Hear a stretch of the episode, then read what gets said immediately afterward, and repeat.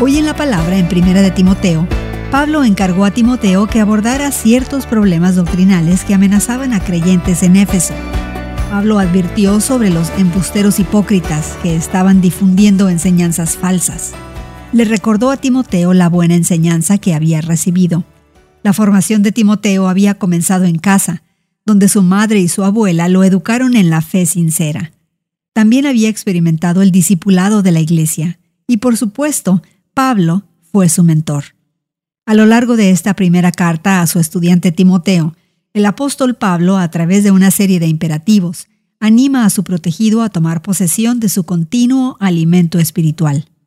Timoteo debía enseñar la verdad, dedicarse a las escrituras, usar su don de predicación y guardar su doctrina.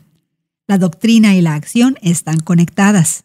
Vivimos correctamente cuando conocemos correctamente. Lo que alimentamos a nuestro corazón y nuestra mente se manifiesta en nuestra manera de vivir.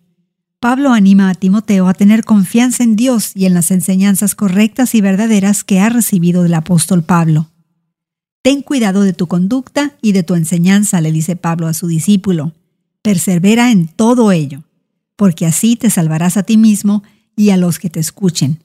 Esto lo remarca el apóstol. ¿Con qué alimentas tu cuerpo, mente y alma? ¿Qué deberías agregar a tu dieta espiritual? ¿Qué deberías eliminar?